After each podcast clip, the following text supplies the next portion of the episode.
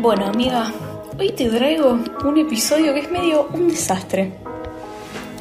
En mi defensa, Nadie te acusó. lo hice por las dudas. En mi defensa, eh, estoy en posoperatorio y lo hice en una tarde. Em, es mi excusa para, para hablar de Percy Jackson.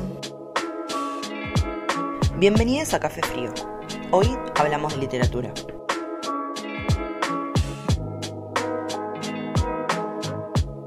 Bueno, cuando. Esto es un story time. Cuando yo era más chica y buscaba escapar de lo paja, que era ir al colegio, leía. Eh, y me metí en las sagas, que era muy común en esa época. Harry Potter, los Juegos del Hambre, también estaba Divergente, pero esa no la leí. 2010, estamos hablando, promedio. Por ahí, por ahí, por ahí. Em, leí Caídos del Mapa cuando estaba en primaria. Em, pero la que más definitivamente me marcó fue Percy Jackson, de Ricky Jordan. Es sobre un chico de 12 años que tiene una vida normal hasta que eh, se entera que es un semidios. O sea, un hijo entre un dios y una humana va a un campamento para semidioses eh, tremendamente idílico. Hay campos donde plantan frutillas, casas, eh, una casona vieja. Ellos viven en cabañas, dividido por eh, de qué hijo de Dios son. eh, y tienen aventuras y juegos y hacen amigos y no sé qué pero también les dan misiones peligrosas. Eh, lo cual es muy gracioso cuando lo, lo- lo ves desde más grande. Era tipo un chico de 12 años vence un minotauro. Sí, ¿Por qué? Porque puede, porque, porque puede. Eh, y bueno, esa es la historia más o menos de Percy Jackson, que llega a ese campamento, tiene aventuras y amigos y no sé qué. Este campamento al que va se llama Campamento Mestizo y tiene su equivalente eh, romano, pero de eso después te cuento. En fin, esta saga está llena de mitología griega. Entonces tenés a los semidioses, criaturas mitológicas como el Minotauro, las ninfas del bosque y por supuesto los dioses. Y cada vez que aparece un dios es como wow, porque no... eh, y a veces vienen como lo- los más grandes, los más grandes, tipo Zeus, Poseidón, Ares, Hades, eh, y siempre vienen a traer como problemas. Y, y está muy bueno. Esta saga son cinco libros. Se llama Percy Jackson y los dioses del Olimpo. Después Rick Jordan hace otra saga, que también la protagonizan semidioses. Hace como un libro por año igual, Rick Ray. Como que tiene como mucha productividad. Sí, sí, es un crack.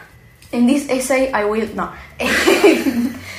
la, la saga que le continúa se llama Los Héroes del Olimpo y tiene la misma primicia. Eh, semidioses que viven aventuras y no sé qué, no sé qué. No sé Perdón, ¿sigue la historia de Percy o no? Ya llegaré. Ah, perdón. Y esta saga está concentrada en la mitología romana. Entonces aparecen Neptuno, Minerva, eh, son los únicos nombres que me acuerdo ahora. Bien. Hay nuevos personajes, hay nuevas aventuras. Después, por otro lado, tiene trilogías. Tiene una trilogía que tiene la misma premisa, pero sobre la mitología nórdica. Entonces es muy gracioso, se llama Magnus Chase y los dioses de Asgard. Y es muy gracioso porque el protagonista en el primer capítulo se muere y toda la trilogía sucede con él muerto, en, pero que va al Valhalla. Y a partir de ahí empiezan sus Ah, es aventuras. espectacular. Y está el árbol de la vida, está Thor, está Loki. Claro, porque toda la mitología nórdica es con los muertos en realidad, ¿no? O sea, es como con el Valhalla y toda la pavada. Y tiene toda la cuestión del Ragnarok y el fin del mundo. Eh, está. O sea, te morís y te vas a vivir al Valhalla, como que en realidad dejas el plano terrenal es nada un más. hotel all inclusive, claro. Sí, está muy bueno. Qué bien. Sí. Eh, después tiene otra trilogía que se llama Las pruebas de Apolo, que se vuelve a centrar en la mitología griega, pero le da un twist distinto. En este caso, Zeus lo castiga a Apolo y le dice, vas a ser mortal. Hasta nuevo aviso, vas a ir a la Tierra y te las vas a arreglar. Y lo hace un chabón de 14 años con, con acné, eh, feo, con mala ropa, tipo así, medio como zaparrastroso. Sí. Y Apolo viene de ser Apolo, el dios, el dios de la música, de la poesía, que el, el carro que va con, con el sol es un- la definición de dios griego, es ese chabón. Hermoso. Y se convierte en un pibe, en Un adolescente. en un pibardo.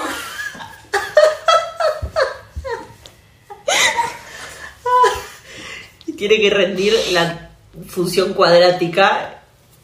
No, no, no, no, no, es horrible. es horrible. Horrible. Em, la particularidad de todos estos libros es que son sagas individuales, pero están interconectadas. ¿Cómo? Mediante la aparición de personajes. Em, entonces, por ejemplo, en la primera saga, la de Percy Jackson y los dioses del Olimpo, que establece todo, los personajes de esta saga se presentan en los otros libros. Entonces, por ejemplo, en la saga de mitología romana, al final se juntan los personajes propios de esta y otros de la saga de Percy para una supermisión final. Perfecto. ¿Entendés? Y así se, se entrelazan. En, el protagonista de la trilogía de Magnus Chase es primo de Annabeth Chase, la novia de Percy, Jackson. claro. Y Annabeth aparece en eh, esa trilogía. Eh, y después, en la trilogía de las pruebas de Apolo, bueno, Apolo obviamente los conoce a todos los semidioses, y me parece que Percy hace una aparición o dos. Eh, y de esa manera interconecta casi todos sus libros. Después tiene una trilogía sobre mitología egipcia, eh, que me parece que tiene la misma premisa. No la leí, la verdad que todo el mundo que la leyó me dice que está muy buena, pero queda a la sombra del éxito y de la magnitud de Percy Jackson. Y porque un poco también tenés que re- reciclar la fórmula también. O sea, sabés que funciona, eh, pero va cambiando de mitología. Yo no- no sabía ni, no sé si que existía una mitología egipcia. Es re ignorante lo que digo, pero bueno, de verdad. Te juro que cada lugar del mundo tiene su propia mitología, la verdad es fascinante. Qué bien. ¿Y la nuestra cuál sería? Y pensá en los pueblos originarios. Claro. Eh, no sé Argentina particularmente, pero tipo Perú, Y claro, en Latinoamérica, o sea. claro, en Latinoamérica, dioses del sol, esas cosas. ah, Eh, claro, lo que creían los incas, ponele. Ponele eso, no me salían perfecto. los nombres. Los mayas, Bien. toda, Genial. toda la gente que estuvo por acá. Bien, perfecto. Rick Jordan presenta un mundo como el nuestro, pero con estos agregados. Los semidioses, las criaturas y los dioses. Así creando su propio universo. Y es lo que los fans llaman Riordan Verse. Que no es lo mismo que el multiverso. Bien, perfecto. Ok. Algo muy copado que hace con todos esos, con todos sus libros y con tanta mitología. Ah, no, perdón, me colgué con lo de la trilogía de Coso egipcia, de mitología egipcia. Internet que está más o menos relacionada con todo lo demás, pero son guiños que son nimiedades. Y que si no estás atento te los perdés. Entonces para mí son aparte. Eh, y, y no son tan leídas como, como Percy Jackson, sino si estuvieran más relacionadas me parece que hubieran sido más leídas. Pero nada, cae a la sombra de eh, Percy Jackson, pero está ahí. Bueno, lo copado que pasa con toda esta mitología es que conviven todos al mismo tiempo. Los griegos con los romanos, con los egipcios, con los nórdicos. Y me refiero a que es un chabón, o sea, es Zeus que se presenta como Zeus a un chico de campamento mestizo pero que se presenta como, ahora no me sale el nombre, Dios, eh, su- se presenta como su versión romana a un chico del campamento romano, que se presenta como su versión nórdica a Magnus Chase, Sí. ¿entendés? Eh, eh, y está buenísimo, conviven todos. Y no solo dioses así de la antigüedad, sino dioses más contemporáneos, entre comillas. O sea, Alá. Alá no es contemporáneo, pero es, es en lo Está que se cerca. cree hoy. Ajá. Claro. Eh, entonces, por ejemplo, en la trilogía de Magnus Chase hay una chica que es musulmana eh, y que en su vida convive esto de tengo un amigo del Valhalla y veo dioses del Valhalla, pero yo creo en Alá y le rezo a Alá tres veces por día. ¿Y hay judíos también? Eh, no estoy segura. Esa, sa- esa trilogía no la leí completa. Ah, pero. Ah, bien. Ok. Pero en general no, no, o sea, no conviven también la religión católica y la. Sí, sí, sí, eso es lo maravilloso, convive todo. O sea, no son exclusivos, ¿entendés? Esta, bueno esta chica concilia ser consciente de la existencia de estos dioses de Asgard y también del suyo propio. Eh, y la verdad que es muy lindo. A mí me gusta mucho eso. Está bueno. Sí, sí, sí. Otra cosa que es fascinante sobre los libros de este señor, que vine con lo que te estaba diciendo, es que son muy diversos. Y él empezó a escribir diverso muy temprano, tipo en la. en la. mm, literalmente en la primera saga de Percy Jackson tiene un personaje gay. Eh, y lo empezó a hacer, como dice el meme, antes de que fuera cool. Fuera de joda. Sí. Eh, y me refiero diversamente en todo sentido. Tiene personajes blancos, negros, asiáticos, eh, de todo tipo de background social, eh, que creen en distintos dioses. Eh, tiene personajes de género fluido, eh, de distintas sexualidades, todo. Todo lo tiene. Y no juega al diversity bingo No, es sincero. como dicen en Twitter, es sincero y a todos sus personajes les da una identidad más allá de eso. O sea, tienen su propio arco, su propio lugar en la historia, los desarrolla, son importantes, no están ahí solo para decir, soy el mejor amigo negro del protagonista blanco, ¿entendés? Sí, perfecto.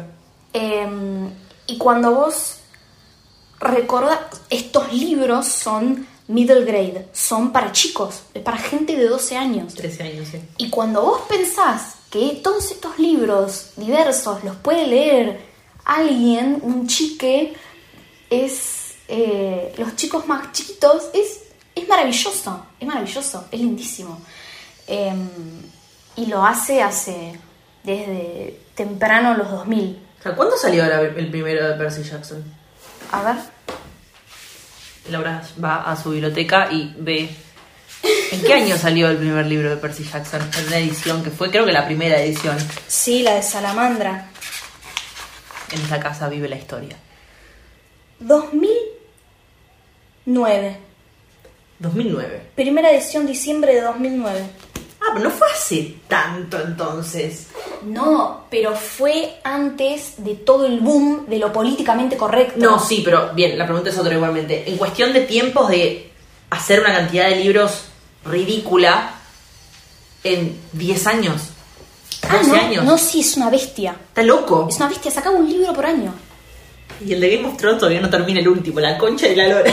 Porque a Ricky ahora no le cabe una. Y le. Game of Thrones, ese le Game of Thrones. Canceladísimo. Sí, vale. Em, entonces, yo con todos estos libros tengo recuerdos muy lindos, eh, que en el secundario son pocos, de, de leer estos libros por abajo del banco. Mientras alguien me estaba dando una clase de algo que no me importaba lo más mínimo, y por supuesto no retuve ni iba a retener aunque le preste atención, yo leía esos libros y era Percy yendo de, eh, de- yéndose de aventuras y no sé qué, no sé qué, no sé qué. Fantástico, buenísimo. Em, era sentarte en... Hubo un año, fue segundo año, que a todas nos dio un brote lector. Y era todas sentadas en el pasillo leyendo cada una lo que se le ocurriera. Me acuerdo de ustedes en el pasillo, me acuerdo. Y me acuerdo, ¿sabes dónde? Muy bien, en el micro del campamento. Mm. Yendo a Villa Gesell, que leían Maravilloso Desastre, tipo, ese nivel de cosas. No todas estaban, o sea, no todas fueron eh, prestigiosas. Después, este tipo de cosas sí, por supuesto. Pero me recuerdo, me recuerdo de la época de Wattpad, de la explosión de Wattpad. Sí, sí, sí, fue Sí. todo durante esa época. Yo, la, la verdad creo que es una golden age Total, que le guardo un espacio en mi corazón, la verdad. total. Es Eh, nuestra cultura pop. Sí, literal, literal, literal. Eh, me acuerdo que nos sentábamos en el pasillo y una estaba leyendo John Green, otra estaba leyendo Harry Potter, otra estaba leyendo Percy Jackson. Me acuerdo de una compañera en particular que los tenía en PDF y nosotros usábamos computadoras en el colegio, entonces se la pasaba todo el día leyendo y no prestaba atención en una clase. Same, hermana, same, hermana. Después anotaba en un papel quién era, porque quiero saberlo, por favor. Eh, y ella nos, nos pasaba los PDFs a todos, era... El tráfico. No, no, no, no, era espectacular. Qué lindo. Era espectacular. Eh, también tengo un recuerdo muy particular. Yo estaba de vacaciones en. No sé, no importa. Y estaba leyendo el último libro que se llama La sangre del Olimpo de, de la saga romana esta. Y yo tenía todos los libros anteriores en la cabeza. Entonces, claramente era un cierre de una etapa.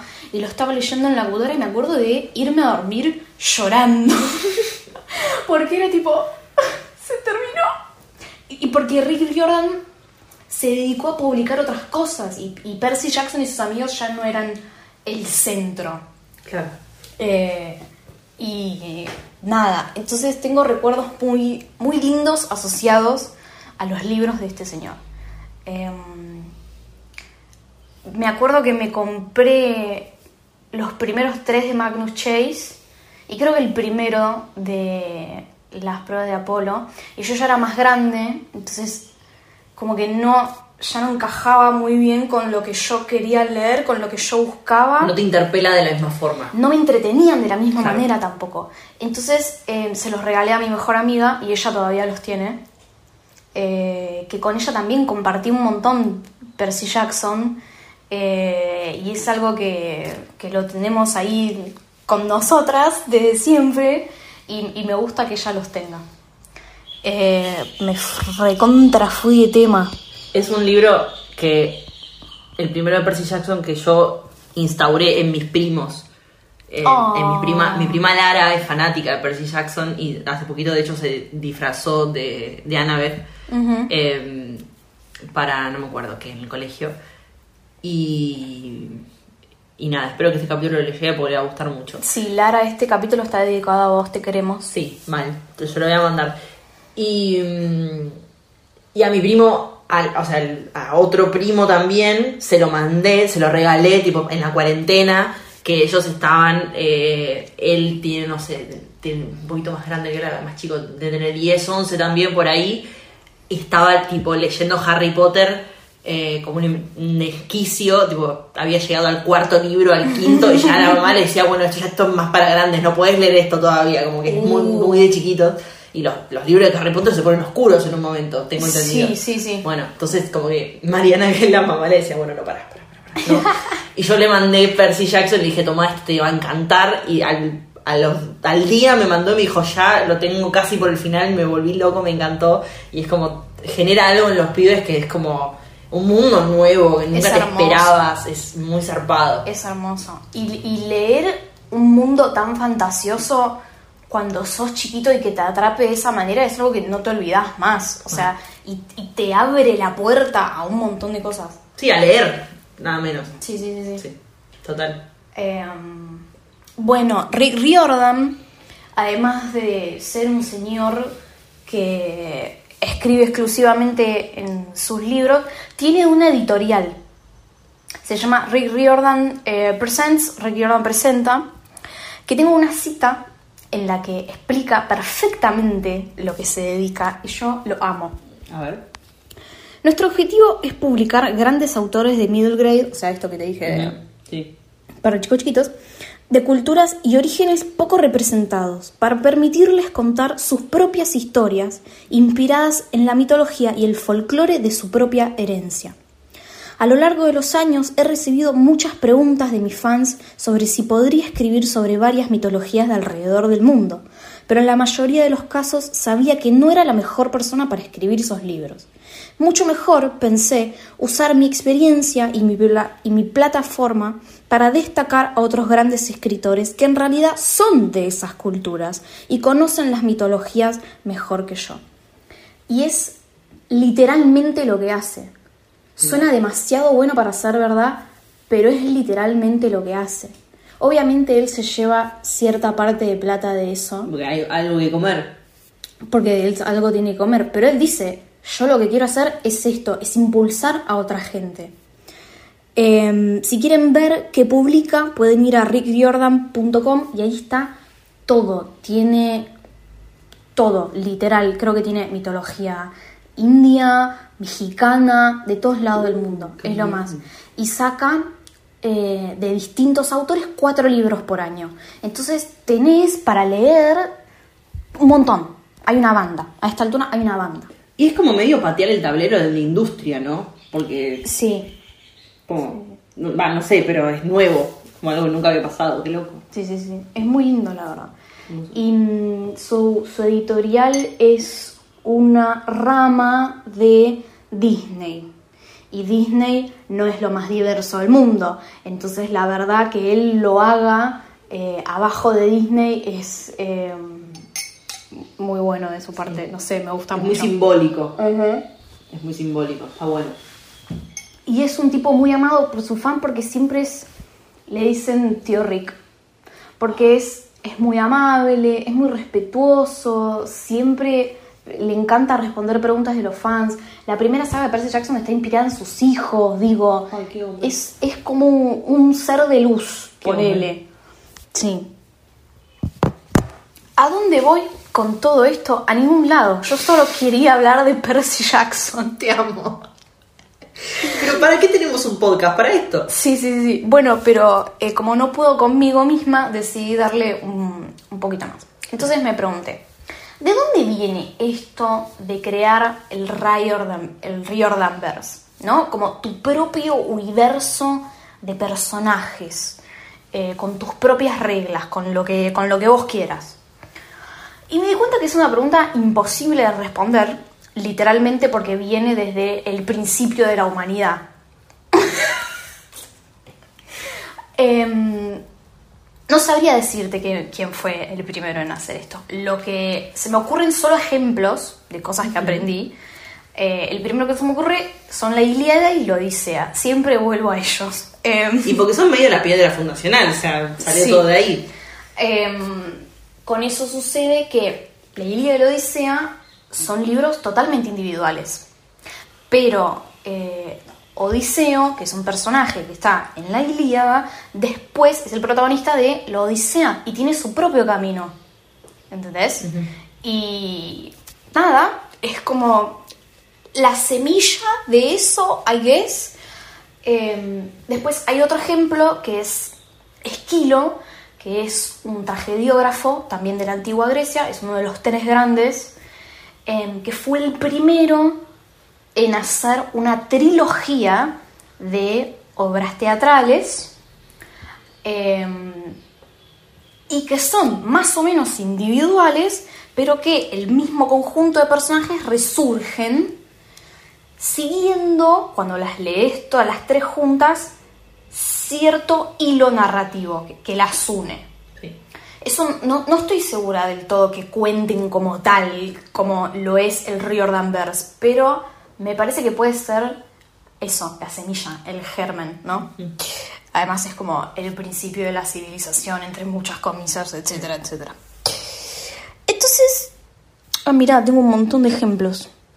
A pesar de no saber su origen exacto, esto hoy es muy popular. Lo vemos en todos lados.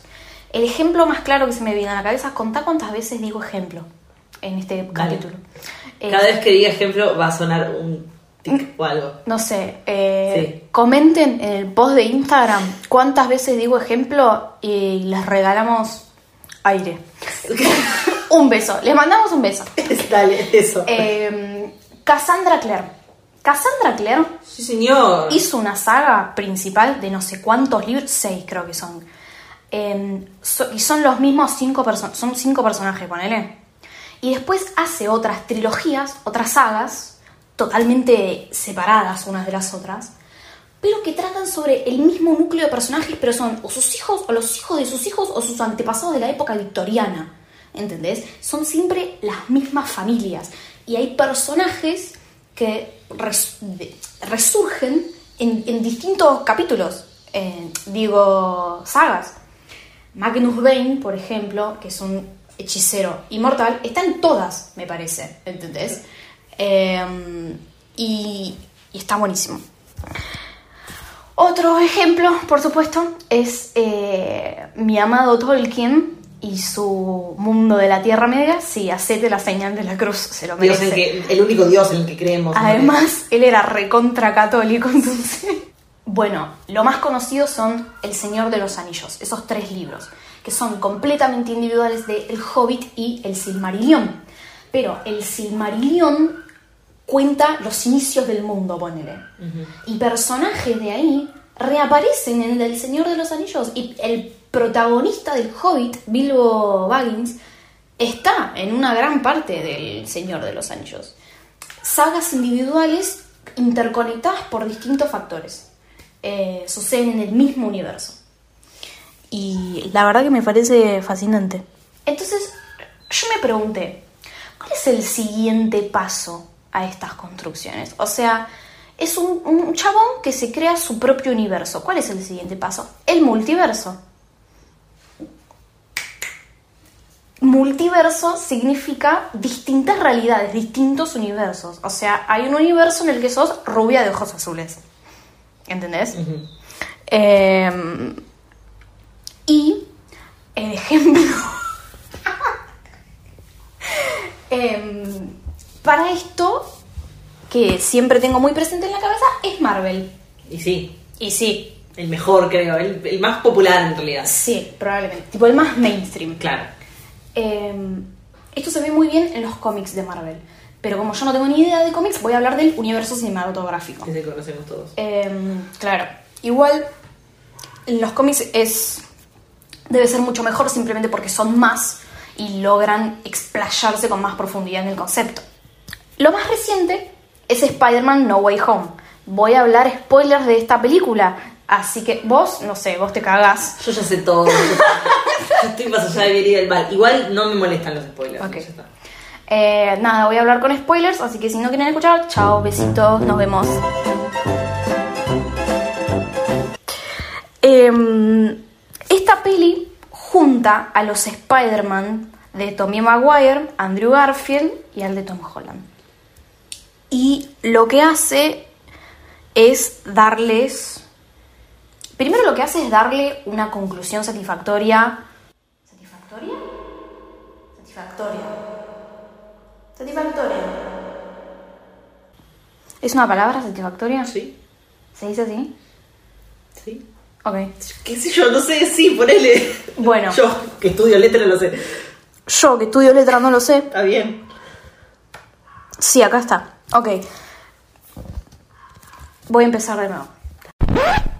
Spider-Man eh, No Way Home es una película que junta al Spider-Man de Tobey Maguire, Andrew Garfield y Tom Holland. Porque aparentemente necesitamos 200 trilogías de Spider-Man. En fin, igual está buenísima. Porque le da un final satisfactorio a la historia del Spider-Man de Tom Holland y a los otros dos Spider-Man también. Bien, claro. Entonces lo convierte en, en el multiverso porque eran trilogías completamente individuales. Eh, y, y te hace como un update de los personajes y cierra su historia. Y es lo más. Y además, perdón, eso empieza en. eh, en la película de Sony animada, en la que aquel Spider-Man. eh, Miles Morales. Miles Morales, exacto. también amplía a otros mundos y Spider-Man también puede ser una mujer, está el otro Peter Parker que forma parte de otra... Es Sí, como... Peter B. Parker, que es un cuarentón divorciado. Es gigante todo el universo y es brillante. Eh, es como muy creativo todo. Es muy inteligente. Sí. Em, entonces, por ejemplo, te trae el Peter de Toby, cuenta cómo es ser Spider-Man ya de mucho más grande, porque él es el, el más grande de todos. Y eh, Andrew Garfield se merece una mención especial porque su última película de la trilogía fue cancelada, entonces su narrativa quedó en el aire Sí, y su personaje no tuvo conclusión y se lo dan en esta película. Esa saga, perdón, fue la peor. Se portaron como el orto. Andrew Garfield estuvo muy angustiado durante mucho tiempo de su vida. eh, y lo contó, tipo, me rompieron el corazón. Nada, quería decir eso. Mm. No sabía, no la vi esa. Sí, en el- hay una entrevista que le hacen en, en la Asociación de, de, de Actores de Estados Unidos, no me acuerdo el nombre, eh, y le preguntan, o sea, qué onda, recorre toda su carrera y hablan de toda su carrera y, y le preguntan, tipo, che, qué onda con esto, y dijeron, yo la pasé muy mal, sufrí mucho haciéndola porque no, no, no fue el Spider-Man con el que yo soñé cuando era chico. Claro. Todos soñamos con ser Spider-Man, pero estos la, la chocaron. Y no fue la mejor saga, la verdad. No, no es el mejor Spider-Man ni de cerca. Perdón. Listo. Y no, es que además si lo pensás es medio difícil que, que brille porque la anterior a la suya es la de Tobey Maguire, que es la primera, la única inigualable, Y la mejor película. icónica. La primera mejor película es la mejor película de acción junto con El Caballero de la Noche, creo. O sea, Y después tenés a la de Tom Holland, que es la de hoy, que todo el mundo la ama. Eh, es muy fiel al- a, la, a esencia. I guess, no tengo ni idea. Sí, sí, creo que sí. Eh, Como lo más parecido a un adolescente que puedes encontrar. Sí. Y bueno, nada, eso. Eh, bueno, entonces Andrew Garfield logra cerrar su personaje. El conflicto que está en el centro de la historia de Spider-Man siempre es, en todas estas trilogías, es conciliar su identidad civil con su identidad de superhéroe. ¿Es posible ser Peter Parker y Spider-Man o me tengo que dedicar únicamente a un lado de mi vida? Em, y en el, en, el medio de esta lucha tienen un montón de pérdida. Todos pierden un ser querido, ¿no? No lo tengo que mencionar. Eso se repite en las tres trilogías. Y hay una escena en No Way Home en la que después de, de la pérdida trágica que tiene Peter, ellos tres se juntan y tienen, bueno, pero no, tampoco quiero arruinar la película para todo el mundo. Es verdad, tenés razón, perdón. Eh, Esto lo cortamos, listo. No pasa nada. Eh, se juntan y hablan los tres sobre lo que es ser Spider-Man y lo que es haber perdido a un ser amado en las circunstancias que solo ellos viven. Es como sos único en el mundo y de repente te encontrás con gente que te entiende a la perfección. Y también es única en el mundo. eh. Sí, sí, sí, sí, sí. Eh, y, y le da toda esa sensación de, de reconciliación. Y es, es como una escena muy particular. No sé, a mí me voló la cabeza cuando la vi. Qué hermoso. Eh, y ellos hablan eso, de ser Spider-Man y lidiar con todo ese dolor. Y, y los ves a ellos más crecidos eh, y en otro lugar eh, de donde estaban antes. Y me hizo acordar totalmente a esa sensación que yo tuve cuando empecé a leer en otras sagas que Percy Jackson estaba viviendo su vida, estaba de novio, estaba yendo a la universidad, que yo no tenía 12 años, tenía 18, 19, 20 y, era un adulto y estaba en otra. Y es como algo que te, te- te ablanda el corazón, no sé. Eh, y me acuerdo de ver a Tobey Maguire en la pantalla vestido de Spider-Man y llorar, porque es tipo, Tobey Maguire es, es mi Spider-Man, más que Tom Holland. Claro, sí. Eh, y era como tipo...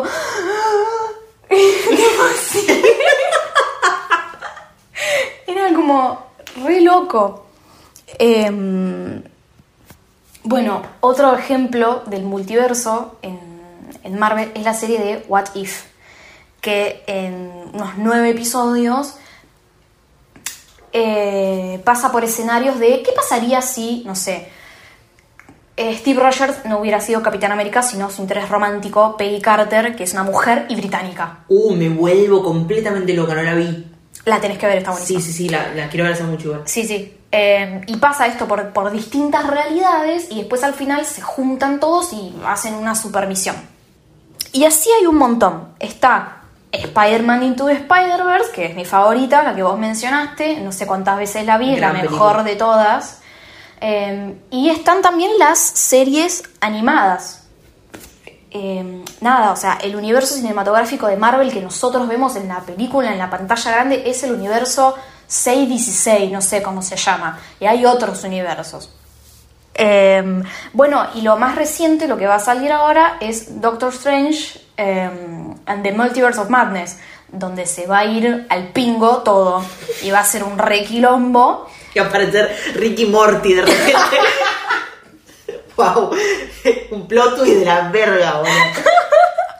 Sí, no, no, no, no. Em, ah, otro ejemplo de, de esto, de lo que es un. no un multiverso, sino un, algo parecido al Riordanverse, algo que hace un autor, eh, pero que es de un corte más realista, si no les interesa todo lo fantasioso y, y Marvel y no sé qué, hoy se van con un montón de recomendaciones de acá. Ah. Eh, es, son los libros de Alice Ousman, creo que es una chica británica, se llama el Ousman Verse.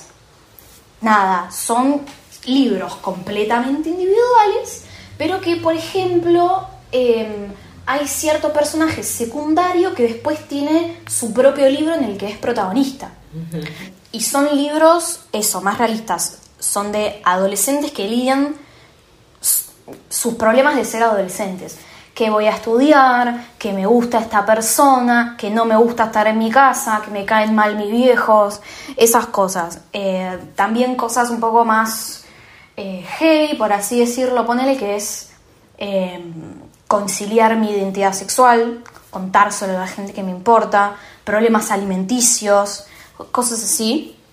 Eh, y también son, hay diversidad en cuestión de personajes. Su último libro salió hace poquito, se llama Loveless y tiene como protagonista a una, a una tiene como protagonista a una chica asexual. Creo que porque Alice Ousman es asexual y, y lo plasma ahí en ese libro. Y Alice Ousman es muy joven, tiene 25, menos de 25 años. Eh, ¿21 tendrá por ahí? Una genia. Tiene un libro que se llama Radio Silence, que trata sobre terminar la secundaria y tener que decidir qué hacer con tu vida a los 17 años y lo difícil que puede ser eh, hacer amigos. Tiene un cómic también que se llama Heartstopper, que es sobre, sí, lo que estás Sí, viendo lo ahí. estoy viendo por sobre tu cabeza. por Sí, eso sí. digo, ah, mira. Y allá está Radio Silence. Trata sobre Nick y Charlie que están en el colegio y se enamoran y tiene que lidiar cada uno con su sexualidad y cómo se plantea frente al mundo. Y ellos están en un grupo de amigos donde hay una pareja de lesbianas, hay una chica trans que está de novia con un chico asiático, digo, y es, y es así todo muy como, no está forzado. Y la verdad que está muy bueno de ver, está muy bueno de ver. Aire fresco. Sí, sí, sí, sí, sí, sí. Eh, y bueno, tiene esto de que personajes reaparecen en distintos libros. Y bueno, quería hablar de esto nada más, Me porque parece increíble. me interesa y en algún lugar de mi cabeza están relacionados. Me encanta. Em, lean a Rick Riordan, si conocen a chiques chiquitos que lean, recomiéndenlo, Si tienen sobrines, primes, hijes, etcétera, etcétera, etcétera. Em, y si no quieren ver Marvel, no vean Marvel, tienen suficiente plata. Fin. es el mejor final de capítulo del mundo. Lo voy a dejar así, tal ¿Tenés- cual como quedó. ¿No tenéis ninguna pregunta, nada? Es que, no sé. O sea, yo leí solamente el primer libro. No, ¿sabés qué, pregunta tengo? Quiero que hablemos mal de las cosas. ¿Qué pasa con las películas de Percy Jackson? ¿Por qué son tan una poronga? Porque eh, Rick Jordan no fue escuchado. Tengo entendido que eh, él no estaba de acuerdo con lo que estaban haciendo con el guion o con la dirección o con los personajes y lo ignoraron e hicieron las cosas como se les cantó. Y mm, sí, Dios. si vos las mirás como películas pochocleras sin pensar que son adaptaciones de libros, no están tan mal. Si las pensás como adaptaciones son la peor de la historia. Eh, pero lo curioso es que Logan Lerman quedó como Percy Jackson en, en nuestra generación Es verdad eso. y él es, él es el único, ¿entendés? No me parece mal, ¿eh? Me gusta, me gusta, sí, me gusta. Es, que es perfecto. Sí, me es parece que está bien ese, ese cast. Y no tiene mucha presencia en redes sociales, pero cada tanto sale una foto de él y es tipo, oh my god, Percy Jackson tiene 25 y está viviendo su vida, mírenlo, no sé qué. Y es re, re como loco de ver, no sé. Eh, y ahora va a salir una, no, no va a salir, en realidad están haciendo los castings, una serie de Percy Jackson Eso está bien. que la hace Disney Plus. Y Rick Riordan, para no repetir lo que sucedió, está 100% involucrado. Y hasta que estuvo de acuerdo con Disney, hasta que ellos, estas ambas partes estuvieron de acuerdo en un proyecto, meses estuvieron. Yo lo estuve siguiendo de cerca, meses estuvieron. Eh, y él dijo, estoy contento con el proyecto que tenemos. Bien, va a funcionar entonces. Sí, es esto, es como hay una fe en, en este señor porque le tiene un, un amor a sus libros y, y a sus fans y a todo lo que creó que, que quiere una buena adaptación. Eh, entonces, Es se como que le espera hagan con cirugía plástica a tu hijo, es raro. Sí. Eh, entonces se espera con muchas ganas esa adaptación. Y eh, lo gracioso era cuando se anunció que iban a hacer esta serie, todo el mundo en Twitter estaba tipo, quiero a Logan Lerman como Zeus o no, o no me den nada. Uh. Y era tipo, uh, no, no, no, como Zeus no, perdón, Como- Poseidón, porque Poseidón es el padre de Percy. Lo- Ah, iba a haber un nuevo Percy. Claro, un chico más chiquito, si Logan Lerman tiene como 30 boludas. Es no sé. Entonces era tipo, lo quiero a Logan Lerman como Poseidón. Eso o nada. Y era muy gracioso. Eh, y nada, es loquísimo. ¿Y quién más? ¿No se saben los personajes todavía? No, ¿Los no, hace, hace poquito empezaron con el casting. ¿Sabes quién podría ser un buen Zeus? ¿Quién? Dylan O'Brien. Creo. Yo te iba a decir James McAvoy. Pero James McAvoy puede ser un buen Percy también. No, porque tiene 40. Hace todo bien, a eso me refiero. No, no podría ser Percy Jackson. Es- bueno, es una figura.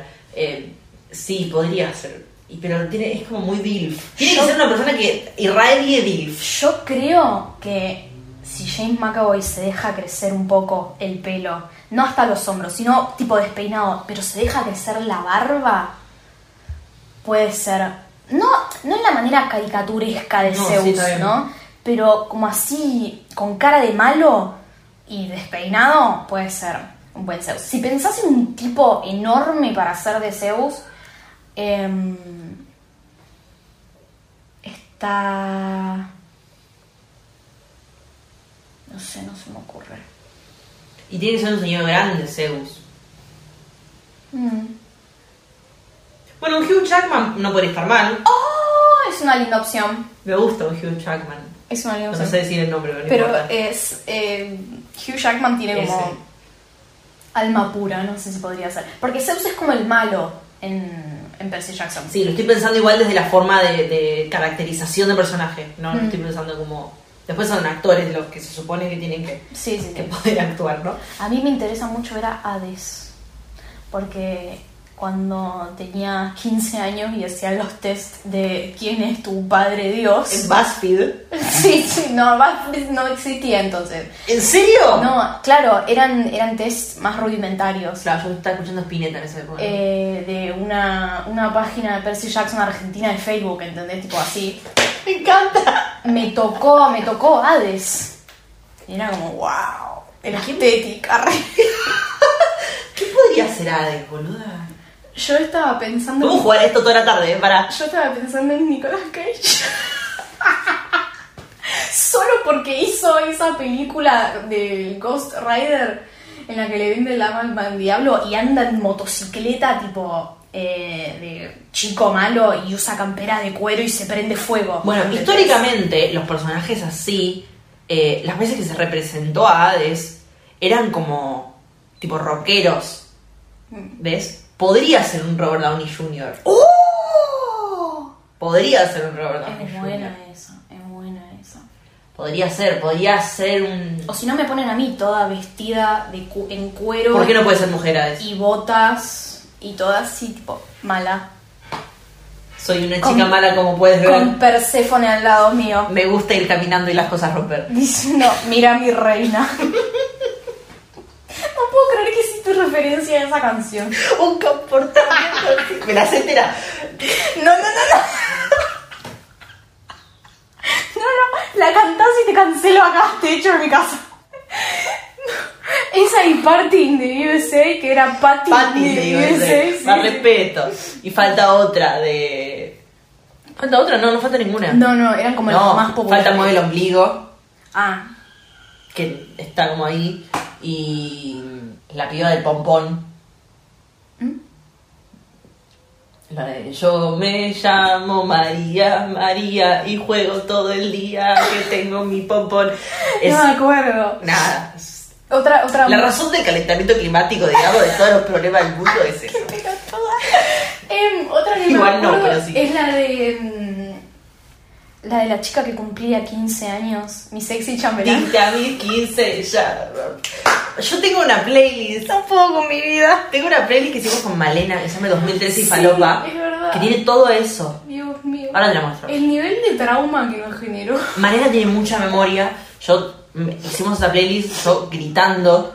Y ella, tipo, un magnate diciendo esto va acá y ahora acá y ahora acá y ahora acá. Y se acuerda todo, la hija de puta. No, no, no, tremendo. Es la mejor. Tremendo, tremendo. Bueno, seguimos grabando. Despedamos esto porque. Chao. Chao. Espero que les quede salud mental después de lo que acabo de decir. Eu, quiero todo esto incluido en el episodio. Es un montón, son 40 minutos. Por favor, podés poner, podés agregar un audio que diga, bueno, a partir de acá empezamos a hablar boludeces. Lo voy a subir en crudo directamente. no, igual se me, se me ocurrió usar el, empezar a usar el chiste de. eh,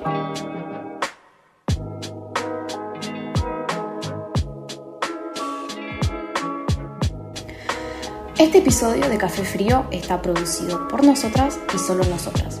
Así que si lo disfrutaste, te invitamos a que nos colabores, ya sea siguiéndonos en Instagram en arroba Café Frío Podcast o comprándonos un cafecito en cafecito.app barra Café Frío Podcast. Si querés participar de la conversación o comentar algo, nos puedes dejar una review y la vamos a leer con mucho gusto. Nos escuchamos pronto.